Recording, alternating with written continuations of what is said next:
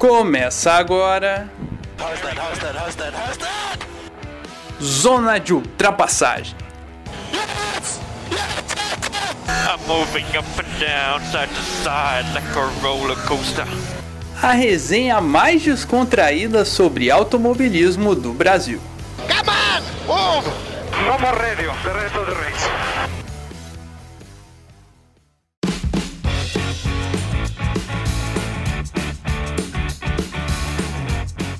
Fala pessoal, zona de ultrapassagem número 61 no ar e estamos de volta para falar da prova da Fórmula 1 em Zandvoort, na Holanda, com Max Verstappen vencendo e também da Fórmula 3 e W Series que também correram no mesmo circuito. Tivemos aí corridas muito importantes nas duas categorias que estão se encaminhando para as provas finais deles. Então vamos comentar aqui, fazer esse resumo das três categorias, principalmente da nossa Fórmula 1, que tem essa disputa do título cada vez mais apertada. Depois do fiasco que foi semana passada da Fórmula 1, voltamos aí para a Holanda com uma corrida de verdade. Mas antes disso, queria pedir para vocês nos acompanharem nas nossas redes sociais no Twitter, arroba Zona de Ultrapass, no Instagram, arroba Zona de Ultrapassagem, e também nos acompanharem os mais diversos agregadores, no Spotify, no Google Podcasts, no Apple Podcasts, no Pocket Casts, no Breaker, no Radio Public, no Anchor e no Podcast Go. Então,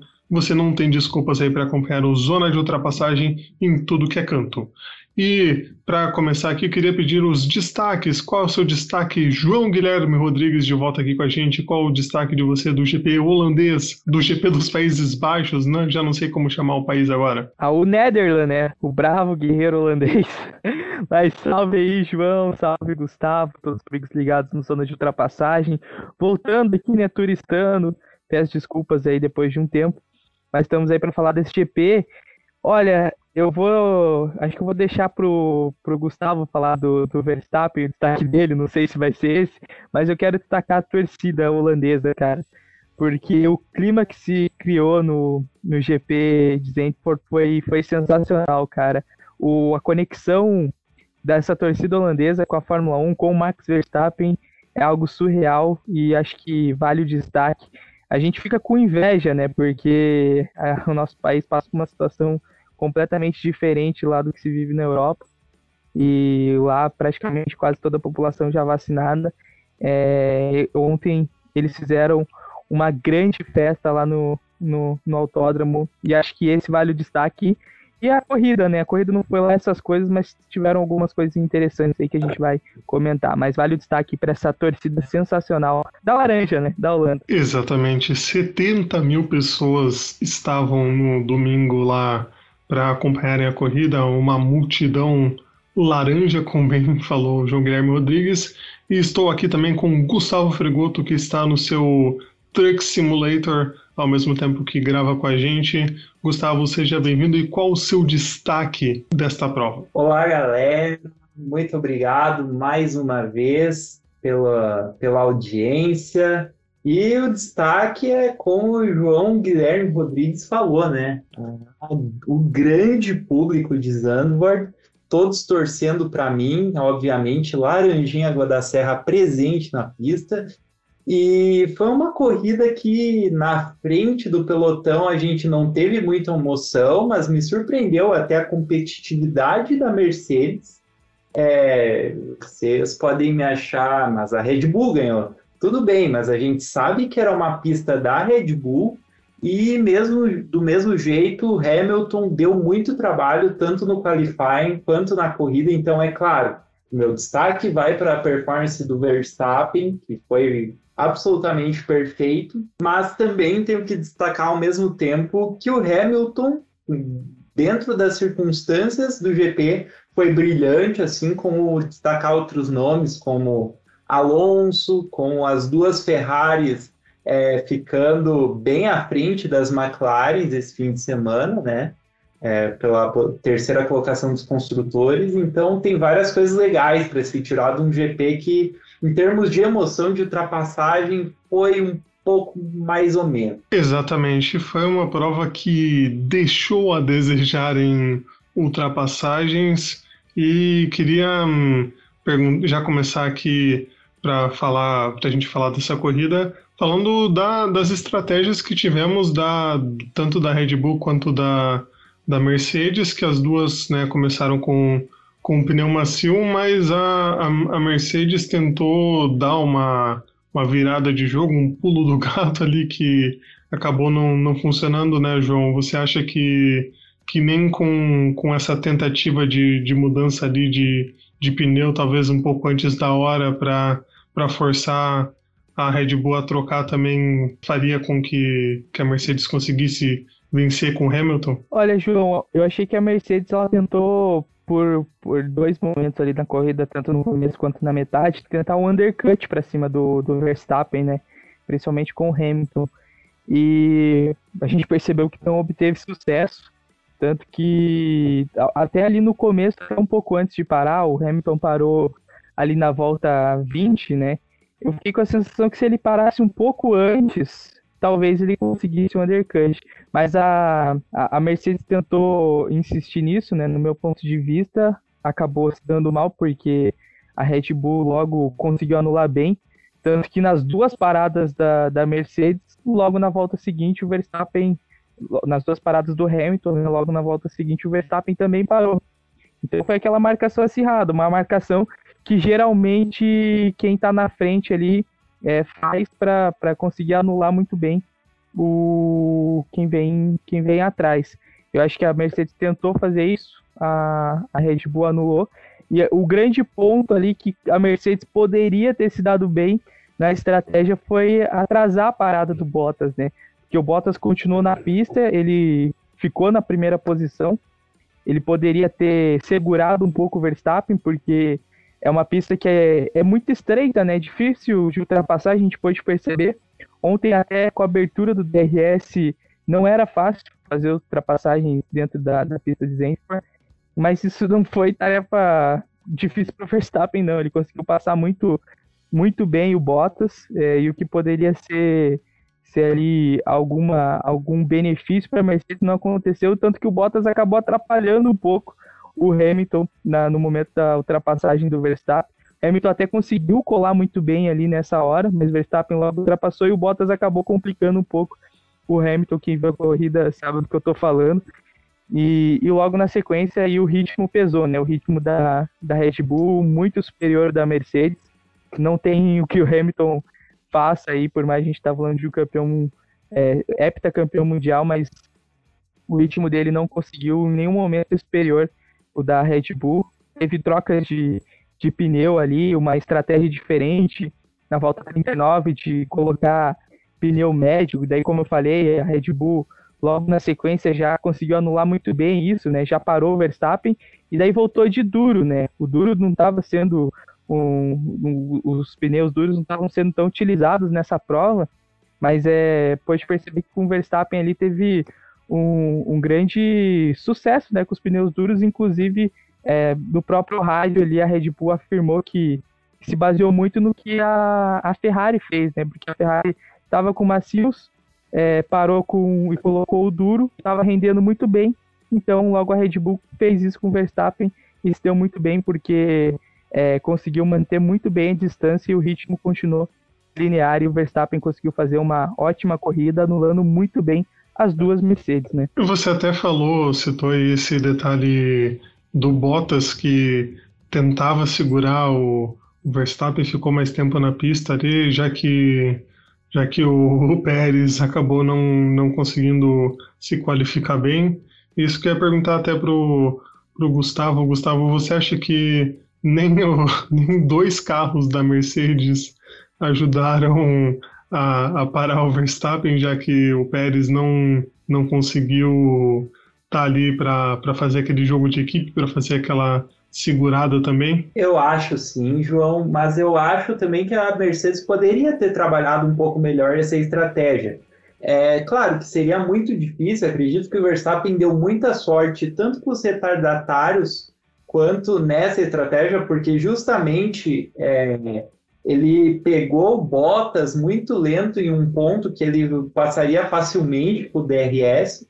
É, a estratégia foi errada porque o Bottas estava em tamanha desvantagem em relação aos pneus, em relação à estratégia, que simplesmente não teria nenhuma chance de segurar ali o, o Verstappen por muito tempo. A gente sabe que o principal ponto de ultrapassagem realmente é a reta principal, mas do jeito que o Verstappen estava chegando e o próprio Hamilton ficaria difícil. Ou seja, é, pelo menos se a estratégia tivesse casado em realmente conseguir segurar um pouco o Verstappen para o Hamilton chegar, era uma coisa, mas o Verstappen conseguiu exatamente estar no ponto certo, chegar atrás do, do Bottas e conseguir a ultrapassagem fácil. Tanto é que, que nem o JG disse, até atrapalhou o Hamilton. Eu deixaria para o segundo stint, para a segunda parada, tentar uma estratégia assim. Eu manteria o Bottas na mesma estratégia, é, porque daí ele fazer a estratégia normal para a próxima parada o Hamilton e o Verstappen com ritmo mais rápido chegariam no Bottas sem ter essa diferença tão grande de pneu. Aí sim o Bottas conseguiria ser mais eficiente e a Mercedes também deu uma presepada na última volta, né? É, quando você está na liderança do campeonato e está três segundos atrás do primeiro, você precisa manter pressionando, manter pressionando. Porque se furar o pneu do Verstappen, alguma coisa, o Hamilton tá ali para capitalizar uma vitória. No automobilismo a gente vê coisas assim acontecendo. A gente viu é, sacola ali, eu acho que o Ocon sofreu né, com uma sacola é, ele acabou pegando uma sacola que tapou o duto de freio dele. Esse tipo de coisa acontece, principalmente em corridas que você tem um público tão grande. É, então, eu achei que foi uma molecagem da Mercedes ter parado o Bottas para fazer a volta mais rápida, que era do Hamilton. É, daí isso obrigou Hamilton parar também para fazer a melhor volta. Enfim, é, isso eu não entendi muito bem. É, porque a única coisa que eles conseguiram evitar, pelo menos, é do Verstappen parar também com vantagem suficiente e conseguir ter feito a melhor volta. É, mas, é, independente disso, o que eu gostei bastante foi que, mesmo no autódromo, onde a vantagem é completa da Red Bull por ter várias curvas de alta e por ser um traçado curto, a Mercedes andou muito perto. O Hamilton teve problemas nos treinos livres perdeu muito tempo de treino. Quem sabe se não fosse esse treino conseguiria largar à frente, porque só tomou 30 milésimos e não conseguiria dar muito mais trabalho. Ele ficou só a 3 segundos. É numa pista onde ele perdeu muita pressão aerodinâmica atrás do, do Verstappen e, na verdade, ele estava conseguindo se equiparar muito bem. Acho que a pista por mais que os pilotos falem, ah, nossa, que pista legal e não sei o que mais, né, e todos os comentários elogiosos feitos, mas ela não favorecia muito a ultrapassagem. E então ficava muito escondido esse desempenho, né, com todo mundo ali tendo problemas com pressão, né, numa parte do circuito ficava próximo, daí na parte de ultrapassagem ali na reta não estava tão próximo por causa da pressão aerodinâmica, era mais difícil ainda. E na qualificação, até o que você citou, o Verstappen teve problema no, no DRS, né, na, na asa móvel, na parte final ali que ele podia ativar, então isso também acabou fazendo com que o tempo ficasse mais próximo, mas eu também concordo com o Gustavo, é, ao mesmo tempo que, que a Mercedes conseguiu tirar tirar um pouco essa diferença, o Hamilton conseguiu buscar ali bem para fazer uma pressão, né, para conseguir ainda ter uma, uma sombra para a Red Bull nessa prova, né, que poderia não nem acontecer nesse ponto. E falando aqui do, do meio do grid, tivemos até surpresas no, no que podemos dizer. E normalmente víamos o nosso oficial quarto colocado, que era Lando Norris, mas ele acabou conseguindo apenas uma décima posição. E o quarto lugar dessa vez foi ocupado por Pierre Gasly, que fez uma belíssima prova, um belíssimo final de semana. E também tivemos aí presença da Ferrari brigando. Queria o, os comentários de João Guilherme Rodrigues aí sobre o desempenho de Gasly e as Ferraris que novamente conseguiram posições melhores do que a concorrente no campeonato, que é a McLaren, né? Exatamente, a gente está falando aí de três bons resultados, né? Diria até dois de três.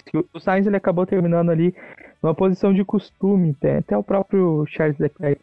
Mas o, o Gasly em si, ele faz um final de semana muito bom, né? Primeiro que ele se classifica já na quarta posição, né? Ele, ele tira ali o que é direito do Lando Norris ou do que era para ser do Sérgio Pérez, por exemplo. E o Pierre Gasly se classifica ali na quarta posição e crava a décima participação dele no Q3 de 13 provas, né? Para o AlphaTauri, a gente, se a gente for analisar, é um grande desempenho e é um quarto lugar de respeito. Hoje o Gasly ele ocupa a oitava posição no campeonato e a gente está falando que ele tem aí, sei lá, o sexto melhor carro do grid, né? E ele está na oitava posição e ainda consegue resultados ótimos, né? Venceu ano passado, mas eu vejo uma temporada regular do Gasly esse ano.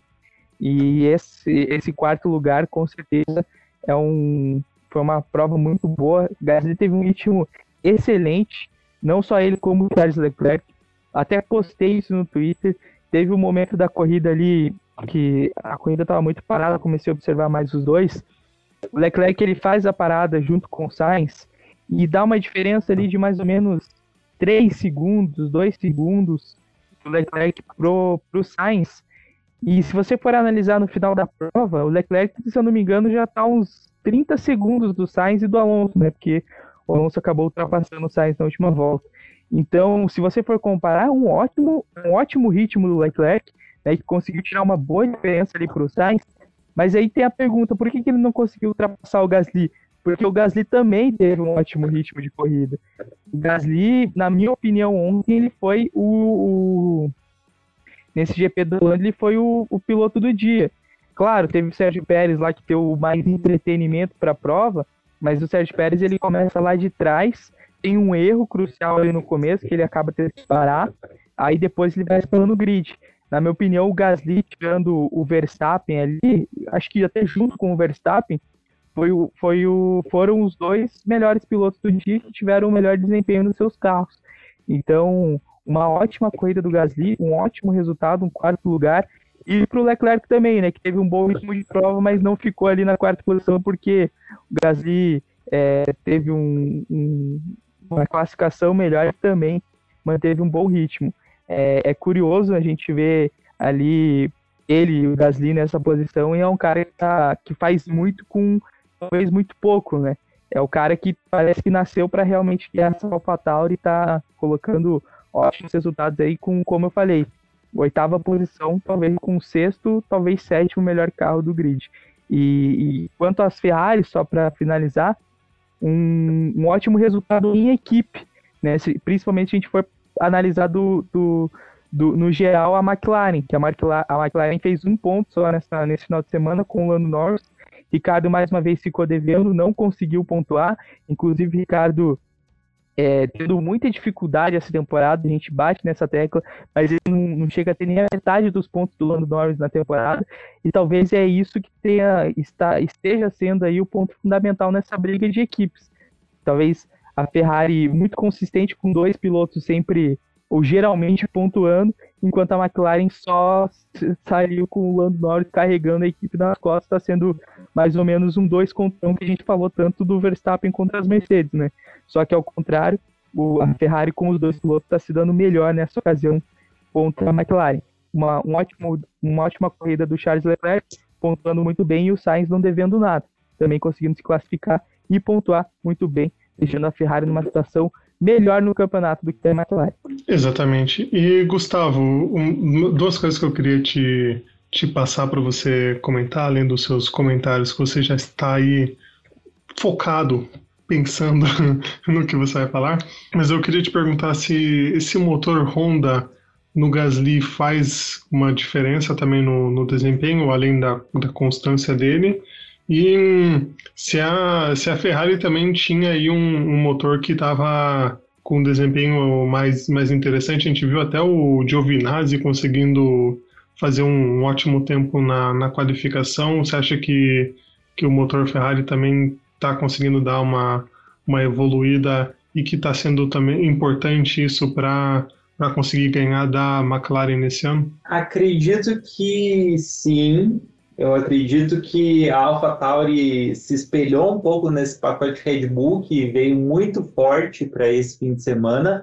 Acredito que a principal característica do motor Honda seja a aceleração, é, e isso é uma pista, a pista da Holanda é uma pista que proporciona bastante ponto de aceleração que o motor com torque, com uma retomada muito boa, pode se dar bem. A Mercedes ainda é mais forte em velocidade de reta, mas como você só tem uma reta que não é tão longa, é, não, não faz diferença essa, essa velocidade final. É, a Honda se beneficia muito disso. E a Ferrari, pelo contrário, né? É, ela ainda não está no nível da Mercedes e da Honda, então ela se beneficia justamente por você não ter retas longas, por não depender tanto do motor quanto nas outras pistas. É, os carros que têm motor Ferrari conseguem agregar um pouco mais.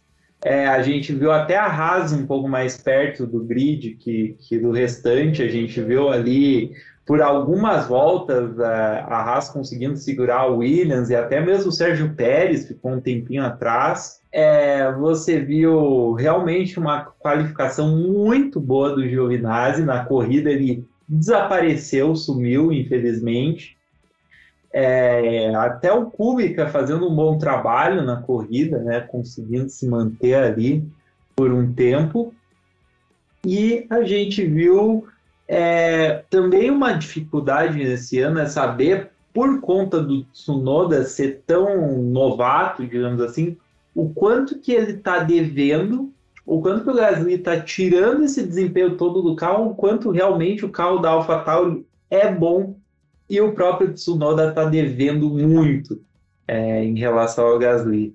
E realmente eu acho que o Dr. Helmut Marko está vendo isso aí e está falando: e vou ter que rebaixar mais um piloto e vou ter que subir mais um para para tentar a chance na AlphaTauri, porque realmente o Tsunoda está bem abaixo. Pois é, o nosso japonês Yuki Tsunoda não está com uma situação muito favorável mesmo complicado para ele. Vamos ver aí a sequência da temporada. Agora já não, já não tem muito tempo para pensar, né? Já tem prova agora em Monza essa semana. E aí já passo para a gente falar de Fernando Alonso e do desempenho da Alpine, que conseguiu aí já um sexto e um nono lugar, e também do desempenho da nossa gloriosa Aston Martin, que não teve aquele, aquele rendimento, né? não foi não ficou na zona de pontuação, teve vários problemas aí no, no final de semana.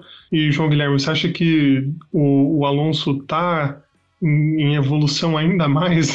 se é que a gente pode dizer isso, né? Que a gente fala, não, tá. Né? No começo a gente falou, não, tá se adaptando, não, tá crescendo, não, agora ele está conhecendo o carro. Você acha que ele ainda está nessa curva de evolução para render mais ainda o carro? Olha, João, acho que é uma grande incógnita isso, mas o fato é que ele acaba, assim, pelo que eu tô vendo das, das principalmente nas últimas corridas, antes dessa pausa até, ele tá largando muito bem, né? E essa foi mais uma prova que, mais uma corrida onde ele larga muito bem e consegue ter um, um ótimo resultado. É, até a situação com o Sainz, no final da prova, ele ter conseguido aquela ultrapassagem em cima do Sainz foi, foi algo muito bom. Ele estava muito distante, ele conseguiu ter um ótimo ritmo ali no final da prova, conseguiu fazer o carro render bastante. Ele estava de pneus médios, né? E, e o Sainz estava de pneus duros. Inclusive, o, o Alonso tinha parado depois ainda do, do Sainz. E mesmo assim, ele chegou no final da prova com um ritmo melhor que o que o piloto espanhol, quer dizer, os dois espanhóis, né, o piloto da Ferrari, e ainda conseguiu ultrapassar o Sainz. Então, uma ótima corrida do Alonso e o Ocon não ficando para trás, né? O Ocon é um cara que, infelizmente, não tive a oportunidade de comentar, ele conseguiu, quando, quando ele venceu, né? Ele conseguiu vencer aquela corrida.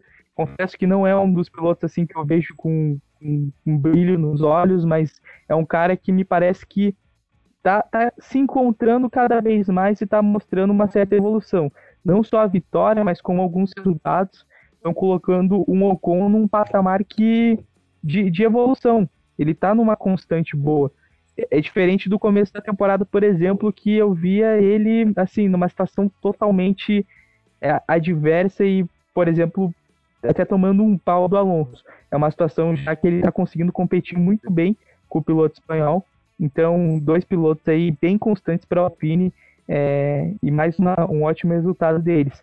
Já Aston Martin, pô, o Vettel não se classificou bem, claro que ele foi atrapalhado ali no Q1, mas assim, foi um, não foi um dia de Vettel mais uma vez, né? Tanto no sábado quanto no domingo.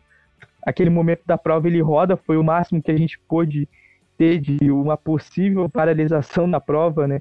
Quase uma bandeira amarela, ele acaba rodando, por sorte ele não dá no muro, quase atrapalha o Bottas, inclusive, mas não foi um dia do Vettel também, mais uma vez ele rodando o carro e acontece, né? Dias de luta, dias de glória, ele teve bons dias de glória nessa temporada, mas é, em questão de desempenho, ontem é, ficou devendo bastante, inclusive o, o Stroll, né? O Stroll totalmente apagado na corrida de, desse final de semana. É, eu acho que a questão da Aston Martin também a gente vê um carro que deve, né? Porque a Aston Martin com motor Mercedes, é, a gente vê que, é, por incrível que pareça, não dá para entender muito bem essa oscilação da Aston Martin. Isso aí tem a ver com os pacotes que ela trouxe nas últimas corridas que não deu tão certo quanto eles esperavam. As outras equipes conseguiram evoluir mais aerodinamicamente que ela. Porque em Mônaco a gente vê um Vettel indo super bem em pistas travadas, é, e ao mesmo tempo que aqui eu esperava algo a mais é, deles, porque eles geralmente são bem agressivos nessa questão de evolução aerodinâmica, de vir com é, defletor novo, asa nova, assoalho novo, etc. E aqui eles não fizeram absolutamente nada, ficaram bem apagados durante a corrida, até gerando certa briga com a Alfa Romeo, que é um patamar abaixo Aston Martin, é, digamos, e realmente uma corrida bastante apática deles, uma corrida boa do Russell mais uma vez, brigando acima das Aston Martin, por exemplo, é, conseguindo brigar com um pelotão que normalmente a Williams não briga. Claro, vamos, vamos tirar de lado a exceção da exceção que foi a Bélgica, que foi a corrida que não teve, que ele conseguiu um segundo lugar no qualifying por causa da chuva. Mas é, se tratando de Williams, ele chegou a acertar um pouco com os pontos novamente ele está levando esse carro a outro patamar, né? Então já aproveito, Gustavo, para a gente fazer o nosso tradicional quadro de análise das equipes restantes que nós ainda não comentamos, para a gente falar da Alfa Romeo, que né, não teve Kimi Raikkonen por causa do Covid, e Kubica foi para o lugar dele para essa etapa, e aí da Williams, que você até citou, George Russell, da Haas, que, que né, não, não teve um, um grande desempenho também, infelizmente, né, como quase sempre. E aí você faz esse balanço geral, porque nós também temos que falar aí um pouco sobre dança das cadeiras depois da, desses comentários. Então, é, a gente já falou praticamente de todas as equipes que, que a gente que poderiam merecer uma menção nossa, né? A gente já falou até da Aston Martin, que teve uma corrida bem abaixo, o Tsunoda, corrida bem abaixo, a Williams é, com o Russell é, muito bem, o Latifi ficou mais atrás, ele que estava evoluindo. A Haas melhorou um pouco nas primeiras voltas, conseguiu minimamente segurar os carros atrás, conseguiu brigar um pouco com o Kubica também, é, que substituiu o Raikkonen, mas é, conseguiu fazer um trabalho decente é, como substituto, não é fácil você pegar um Fórmula 1 e chegar chegando. É ele que a gente sabe que, infelizmente, tem suas limitações. É, McLaren, é, o Richard decepcionando mais uma vez, o Norris largando de trás e conseguindo chegar na frente do Richard, é, conseguindo mais uns pontinhos, mas infelizmente decaindo um pouco do, do começo de temporada maravilhoso que ele teve. A Alfa Romeo, Giovinazzi sumiu na corrida, a gente esperava bastante dele por causa da classificação. Ah, só ia comentar, apesar da gente ver uma corrida bastante monótona na frente, a gente teve brigas muito boas é, na meiuca, porque foi legal ver o Pérez é, remando o pelotão, ele quase teve um toque com o Lando Norris, mas é, era o mínimo que a gente poderia esperar do Pérez, é, é, até porque ele está com praticamente o melhor carro do grid hoje, então ele tem que recuperar essas posições mesmo e, pelo amor de Deus, voltar a andar na frente, porque senão a situação dele na Red Bull vai ser complicada. É, foi legal de ver também o Alonso conseguindo essa largada boa. É, chegou na frente do Ocon, que até falou: esse velho tá muito lento, deixa eu passar. E na verdade ficou em nono, enquanto o velho muito lento ficou em sexto, né? E ultrapassando o Sainz no finzinho da prova, ultrapassagem que a gente perdeu.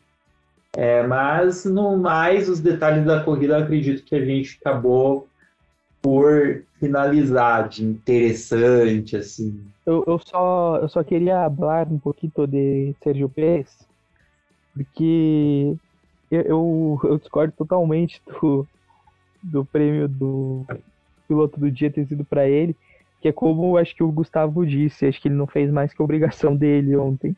Ele, ele ontem no final de semana, né, para você que está escutando, que não seja na, na segunda-feira, obviamente. Mas eu digo isso porque é claro, acho que muita gente, acho que a grande maioria até que acompanha a Fórmula 1, eles querem ver ultrapassagens em si. Acho que até a gente pediu, clamou muito ontem, nesse final de semana, e por mais ultrapassagens nessa prova. acho que o Sérgio Pérez foi o piloto que acabou dando mais isso.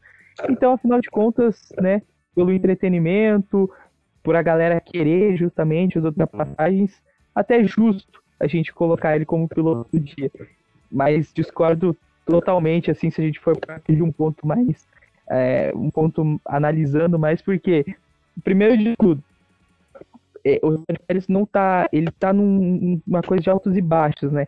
É, é, é, claro, a gente já falava isso, todos nós aqui, a gente comentava já que não ia ser simples ele guiar um Red Bull, até porque a gente a gente coloca esse carro muito mais com a cara do Verstappen do que qualquer outro companheiro. A gente viu isso com o Gasly, a gente viu com o Albon, a gente está vendo com o Sérgio Pérez. Então tem essa grande dificuldade de ser esse segundo piloto para guiar esse Red Bull. E tem esse altos e baixos do Sérgio Pérez. Ele é um piloto extremamente experiente, é um cara que tem um ritmo muito bom, mas que mesmo assim está se batendo bastante. E nesse final de semana, é claro, ele acabou sendo prejudicado na classificação, mas largou lá de trás. Logo no começo da corrida tem um erro crucial ali que acho que arrebenta completamente a chance dele conseguir brigar mais na frente. Ele praticamente numa volta, numa curva, ele desgasta todos os seus pneus, porque ele começou, ele começou de pneus duros, teve que parar ali na oitava volta, porque numa ultrapassagem em cima do Mazepin, ele acabou freando total e arregaçou com os pneus dele. Então talvez até se não fosse esse erro do mexicano, ele poderia ter terminado ali numa posição muito mais à frente. Acabou tendo que parar mais cedo, comprometeu até a estratégia da equipe. Então é só aí um desabafo mesmo por por ele ter sido eleito piloto do dia, claro, totalmente justificado pelo tanto de ultrapassagem que fez, o piloto que acaba escalando o grid sempre, mas é, é estranho se a gente for parar para analisar o quanto o Sérgio Pérez é, numa fase aí que a gente viu com o Gasly, viu com o Albon, e ele é o terceiro cara que passa por essa equipe, e mesmo assim é, acaba ficando, de certo modo, devendo, né? É complicada a situação. Ele que já renovou com a Red Bull, né? Importante aí falar, já que ele já está garantido até o final de 2022, pelo menos. Mas depois de, né, o pessoal fica pegando no pé, né, que ah, depois que renovou, agora relaxou.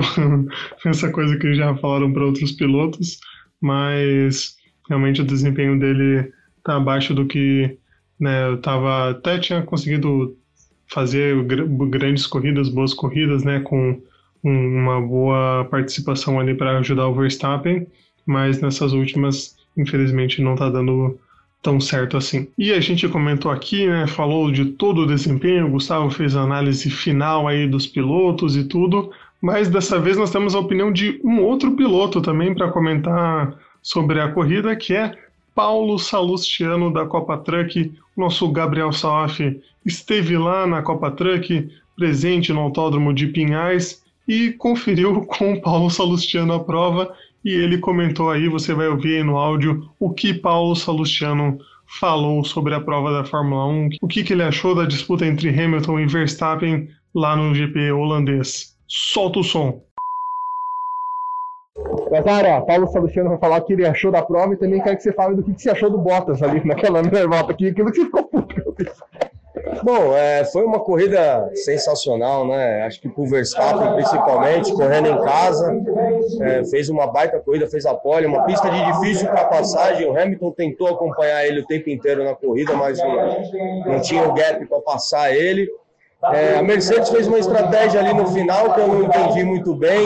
Eles pararam, eles pararam botas, é, colocaram o pneu, a volta mais rápida já era do Hamilton. O Bottas fez a volta mais rápida, tiveram que parar o Hamilton na última volta para o Hamilton fazer a melhor volta na última volta. Então, o campeonato está bem apertado dos dois ali, uma disputa muito bonita, muito bacana. Red Bull cresceu bastante, é, a Mercedes buscou. Então, agora vamos ver a próxima etapa aí, que vamos para uma pista que é pista de verdade mesmo. Não Zandvoort não, seria, mas que é uma pista para a gente ver a real força e potência da galera aí. É isso aí, muito obrigado ao Paulo Salustiano por comentar aí, analisar, e vocês no nosso bloco 2 vão conferir aí com mais detalhes como que foi a Copa Truck, então não, não percam aí logo em seguida, quando você terminar de ouvir aqui o nosso bloco 1, vá lá para o bloco 2 ouvir mais de Paulo Salustiano e do restante do grid da Copa Truck com Gabriel Salaf. E agora a gente vai para nossa nossa análise da dança das cadeiras que começou na, na Fórmula 1, né, que tivemos já o. É, ainda bem que estamos gravando na segunda-feira, porque já tivemos o anúncio da Alfa Romeo com Valtteri Bottas. E né, depois da, da aposentadoria anunciada do, do nosso Kimi Raikkonen, depois de 20 anos aí na, na Fórmula 1, recordista de GPs, agora temos Valtteri Bottas acreditando no projeto da Alfa Romeo para 2022, para um contrato multianual, não é só para a temporada do ano que vem, né? A intenção de mais anos. E isso abre outros precedentes, né, João Guilherme? Ah, com certeza, João. Até estão fazendo um checklist, né? Porque estavam todo mundo cravando aí como é que ia ser o desenrolar e como é que está sendo. Primeiro, a aposentadoria do Raikkonen, né? Também foi durante essa semana. Raikkonen anunciou que vai se aposentar da Fórmula 1. Acredito que ele tem muita lenha para queimar ainda em, em outras áreas do automobilismo, principalmente no rally, acho que é a grande paixão. E aí, a notícia que ele, que ele deixa a Fórmula 1 no final da temporada e logo na sequência, hoje, né, conhecido como segunda-feira, um dia após o, o GP da Holanda, é, vem a notícia que o Bottas é o que o Bottas é o substituto finlandês por finlandês. E agora a gente fica esperando talvez deveria ser anunciado aí com a saída do Giovinazzi, né? E talvez o Russell indo para Mercedes e daí o álbum ocupando o lugar do Russell na Williams, né? Então são esses rumores aí que aos poucos vão todos se confirmando. É, sobre o Bottas na, na Alfa, acredito que é o que a gente comentava aqui em off já um pouco antes, mais do que necessário, talvez até é, um pouco atrasado na Fórmula 1 por, porque o Bottas, por, mesmo, pô, ele é um grande piloto, mas é aquele cara que a gente sabe que não deveria mais estar ali. Né? Acho que foi a época que, que Bottas precisava, todo ano era, que, era aquele discurso, ah, esse ano vai ser o ano do Bottas. Não, nunca é, então acho que está na hora de, de ele tentar arrumar um outro patamar na carreira dele e nada mais justo ser Alfa Romeo, ele ser o primeiro piloto ali da Alfa Romeo. É claro que o carro da Alfa Romeo não é lá essas coisas, ele vai brigar da metade para o fim do grid, mas é uma chance aí dele acabar até provando o seu valor, sair da sombra gigantesca que é Lewis Hamilton e talvez terminar a carreira de uma forma é, digna, não sendo chacota, como ele vem sendo aí, né, principalmente nos últimos meses com o carro da Mercedes. Acho que vai ser interessante acompanhar Valtteri Bottas e ansioso para aguardar o companheiro de equipe dele. Sei se vai ser Giovinazzi, provavelmente Nick De Vries, mas é, o fato é que o Giovinazzi nessa temporada, especial essa, acho que ele parou de ser aquela planta que eu tanto falava do grid e tem se tornado um, um bom piloto. Ele está também numa grande evolução. É claro, ele está se classificando bem, o desempenho de corrida não é tão bom, a gente sabe por conta do motor Ferrari. Ele teve meio que um final de semana aí a, a lá Charles Leclerc no ano passado, né? Me lembrou muito que se classificava muito bem, mas chegava na corrida e ia sendo ultrapassado. Mas é agora é esperar, né, para ver quem vai ser o companheiro do Bottas, se é o Giovinazzi, se é o Nick De Vries ou talvez até uma outra surpresa aí. Gustavo, você acha que esses prognósticos vão então para ser que, que o João falou aí das, da dança das cadeiras são mais prováveis mesmo de acontecer do, do nosso álbum na Williams, do De Vries na Alfa Romeo, essa essa dança toda que quando a gente ouviu parecia até improvável de acontecer, mas aparentemente tem uma, uma um grande fundo de realidade. É, a gente falava que a dança, que a dança da cadeira desse ano estava morna, que nada acontecia, e de repente a gente saiu com essa bomba, né? Duas vagas se abriram do nada, se bem que a gente sabe que a Mercedes estava só escondendo o jogo, era muito provável que o Bottas não ia ficar esse ano, que eu não esperava que já, já agora já fosse anunciado em outra equipe, né? Já foi para Alfa Romeo. É, claro que a aposentadoria do Raikkonen abriu também essa brecha. Mais uma vez sai um finlandês para entrar outro finlandês, isso é comum na Fórmula 1.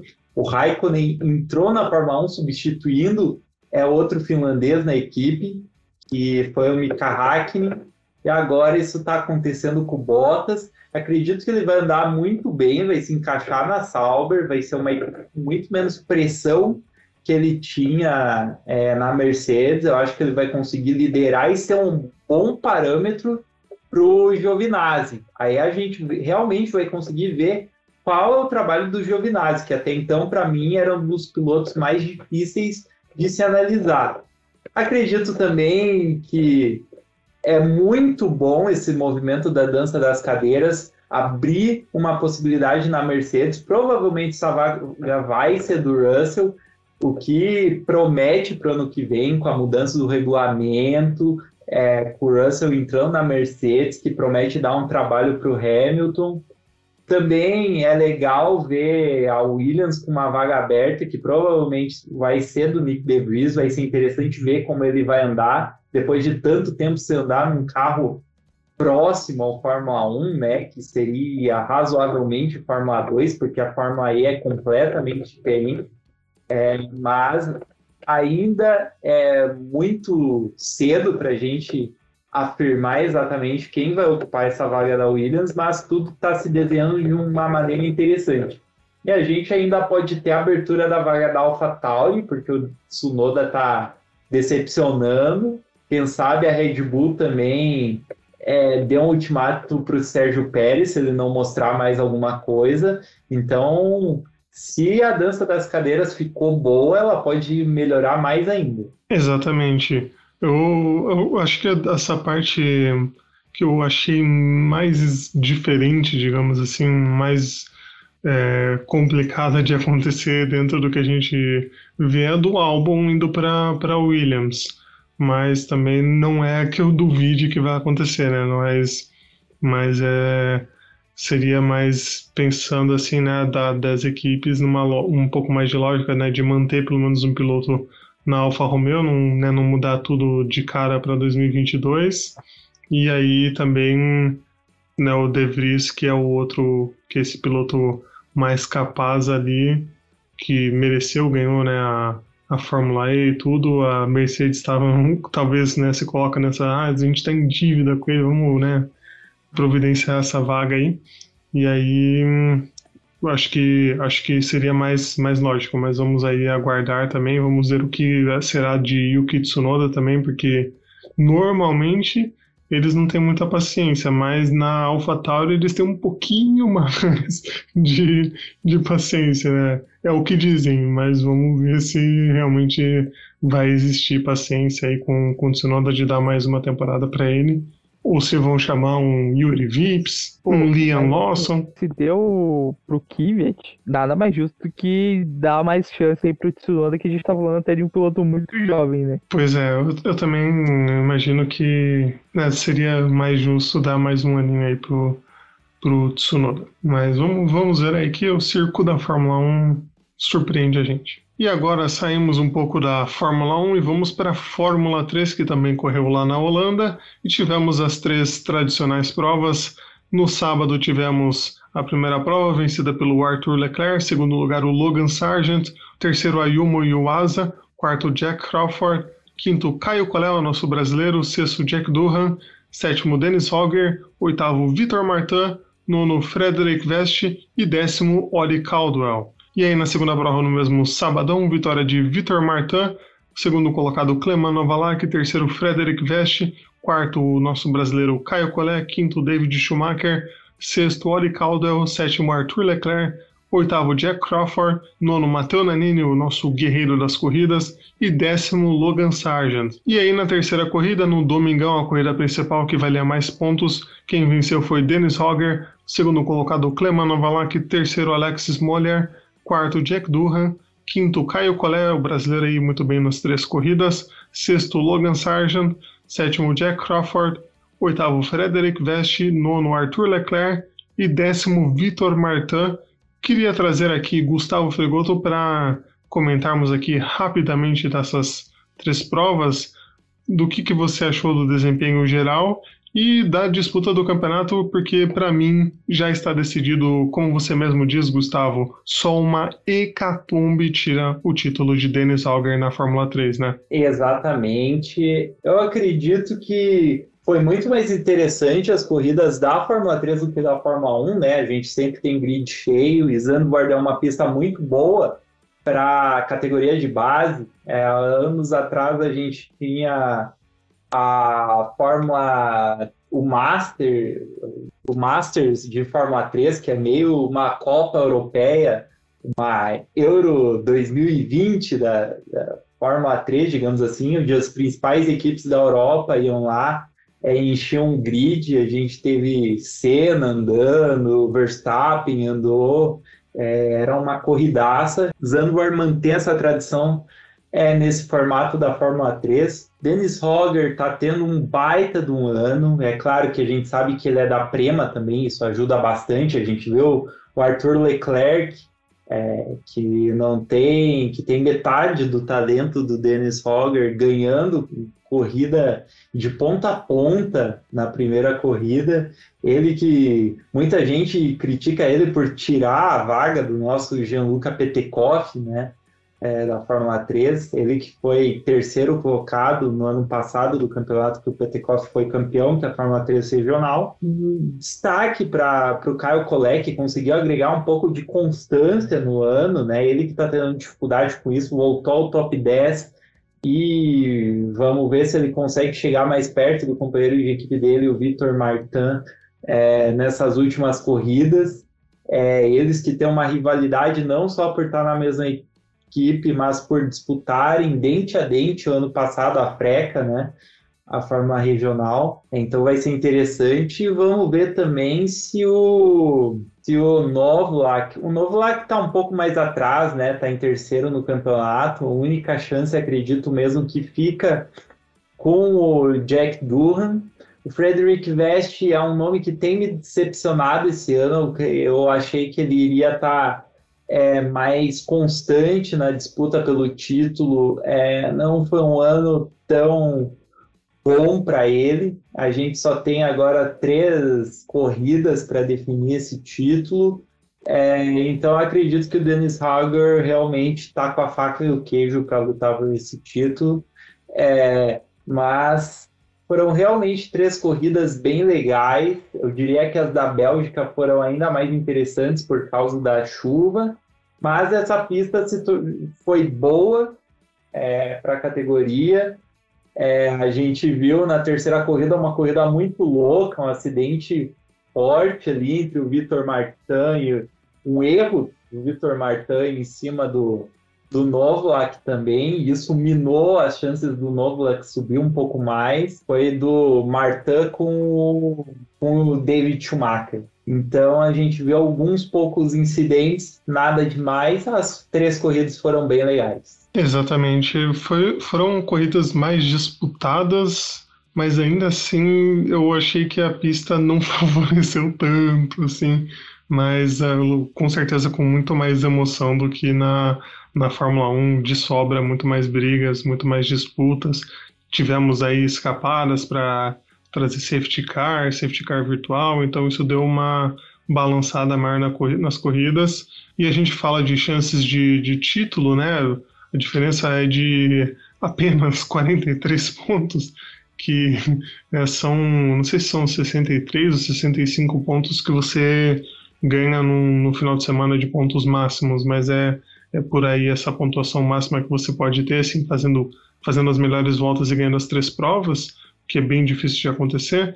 E aí, trazendo esse prognóstico, só duas vezes assim, que, que os pilotos conseguiram marcar mais de 43 pontos, que é essa diferença entre os dois, que foi o Dennis Hauger quando ele fez 49 pontos em Spielberg e o próprio Jake Durham quando ele fez 44 pontos em Spa.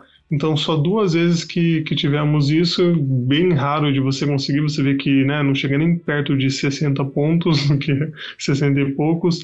Então, você precisaria que o Dennis Hogger não pontuasse praticamente e o Durham fizesse né, o final de semana da vida dele para ser campeão, o que eu acho que vai ser muito, muito complicado lá em Sochi. E queria manifestar aqui a minha decepção deles terem mudado para Sochi, porque só acumula corrida, vira uma confusão para quem vai acompanhar. Não achei interessante. Eles deveriam ter pensado melhor antes de levar a prova para os Estados Unidos, porque pelos custos, pelo Covid também, de ter aumentado lá casos e tal, por toda essa burocracia de imigração que vem tendo para outros continentes e tal, que vimos inclusive no futebol aí casos, né, da, da Inglaterra. Então achei bem, bem estranho aí deles terem escolhido antes e aí agora vão para Sochi, só complicando a situação, mas para o campeonato acho que né, não tem confusão, é Dennis Auger campeão. E para a gente fechar esse bloco, vamos agora falar de W Series, que teve também prova lá na Holanda e foi vencida pela Alice Powell, segundo lugar para Jamie Chadwick, terceiro para Emma Kimmeline, que foi a pole position, foi zicada pelo chefe de equipe dela, que falou: nada vai mudar, você vai ganhar essa prova, nos vemos no pódio. Viu ela no pódio, mas não viu ela na primeira colocação, né? Deu a zicada master. Quarto lugar, Nerea Marti, da Espanha. Quinto lugar, Jessica Hawkins, da Inglaterra. Sexto lugar, Abby Eaton. Sétimo, Abby Pulling. Oitavo lugar, Belen Garcia. Nono, Sarah Moore. E décimo, Miki Koyama. E aí a nossa brasileira Bruna Tomazelli ficou em 17º lugar, fez uma corrida complicada, não, né, rodou na volta de apresentação e aí acabou largando em último na 18ª posição. E aí a, a prova foi né, com com a Kimi Leinen segurando, tentando manter a liderança, ela que largou né, na, na pole position, segurou nos primeiros oito minutos, mas aí a Powell fez uma belíssima ultrapassagem sobre ela e aí tomou a liderança, depois a Shadow que passou ela já na volta seguinte, e aí ficou assim na, na prova, a Shadow que não conseguiu chegar na Powell e a Powell venceu. E o campeonato fica emboladíssimo, né, Gustavo? Fica as duas e a pontuação fica simplesmente empatada, com a Alice Powell com 109 pontos e a Jamie Chadwick com 109 pontos. Uma briga disputadíssima entre as duas aí pelo campeonato, né, Gustavo? Exatamente, João. E a gente vê a pilota mais promissora do passado com a pilota mais promissora do presente duelando nesse campeonato, né? Alice Powell ela ganhou a Fórmula Renault inglesa e ganhou também a, o campeonato asiático de Fórmula 3, então ela tem um currículo legal. Foi a primeira mulher a pontuar é, na GP3 é, e numa equipe pequena, então é, ela fez já coisas bem interessantes na carreira dela.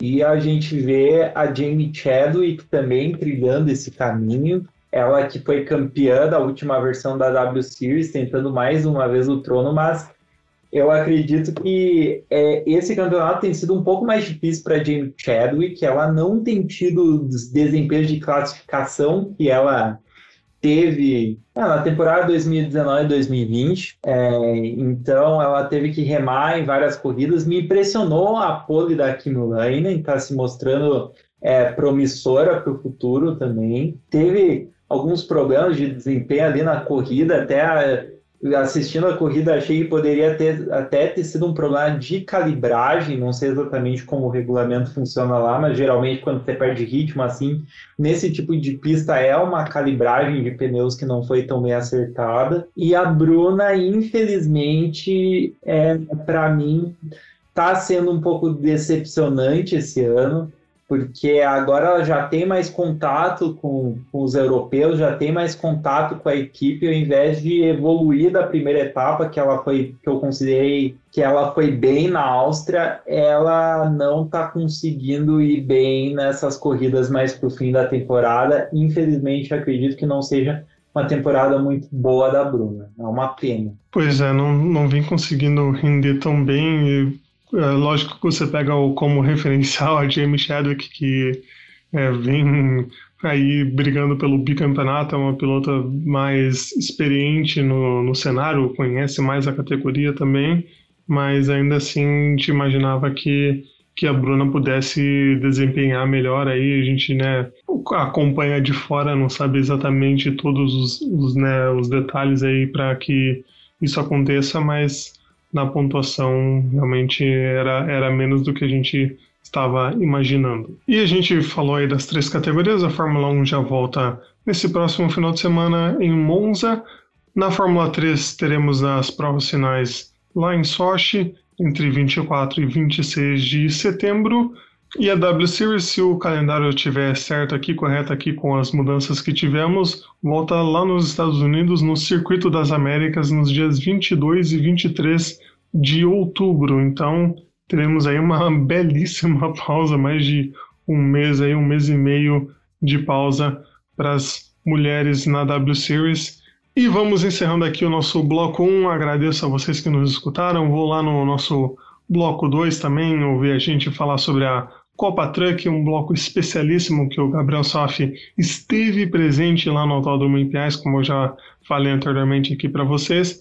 Então, acompanhem lá que tá muito legal, tá uma cobertura diferente, muitos áudios aí dos pilotos comentando sobre o desempenho deles, né? Um, um material bem completo aí para vocês sobre a Copa Truck e queria pedir para vocês nos acompanharem nas redes sociais, arroba Zona de no Twitter, arroba Zona de Ultrapassagem no Instagram e também nos agregadores no Spotify, no Google Podcasts, no Apple Podcasts, no Pocket Casts, no Breaker, no Radio Public, no Anchor e no Podcast Go. E agradecer ao João Guilherme Rodrigues que esteve de volta aqui com a gente no nosso bloco 1. Muito obrigado, JG, pela sua participação, garoto. Que isso, João. Valeu, eu que agradeço você. Valeu, Gustavo, todo mundo que acompanhou a gente até aqui. Aquela, aquela saudação final.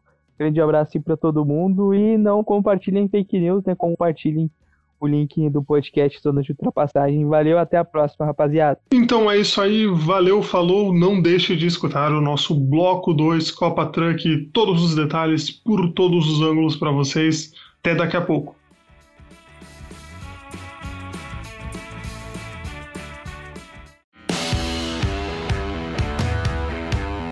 Não saia daí. See you later. O Zona de Ultrapassagem tem o pit stop mais rápido da podosfera brasileira. Box, box. Já já voltamos. Remember to drink, remember to drink.